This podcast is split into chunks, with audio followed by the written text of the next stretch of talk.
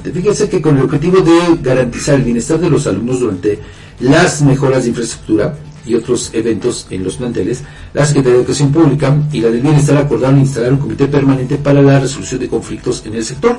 Esto lo anunció el secretario de Educación, Homero Meneses, en la entrega de tarjetas a padres de familia del programa La Escuela es Nuestra para el mantenimiento de planteles. Señaló que a cinco años de implementar dicho programa se acordó conformar una mesa de trabajo para atender y prevenir conflictos a fin de cuidar y definir mejoras a instituciones educativas bajo estándares de calidad que garanticen el bienestar de niñas, niños y adolescentes.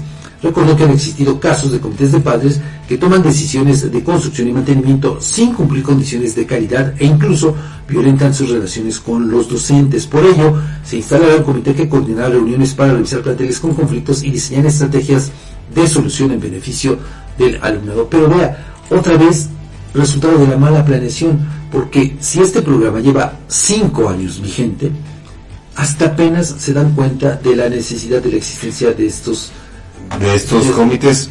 o sea, es, increíble. Pero Fabián, yo creo que estos comités incluso tendrían que estar eh, coordinados de manera conjunta entre la SEP y otros organismos. Digo, bienestar no no, no, no, me, cabe cómo, ¿no? Pero bien podría estar inmersa también la Comisión Estatal de Derechos Humanos, por ejemplo. Pues sí.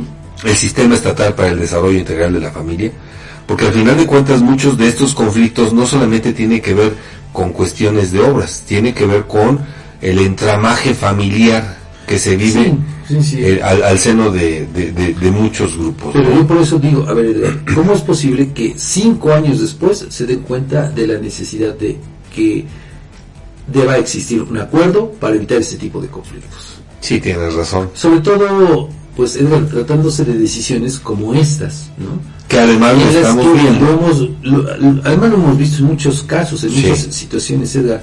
Dale poder, una parcelita de poder a cualquier persona y entonces, uy, se vuelven cierto, cierto, cierto, cierto. No solamente los políticos, quienes se dedican a la política,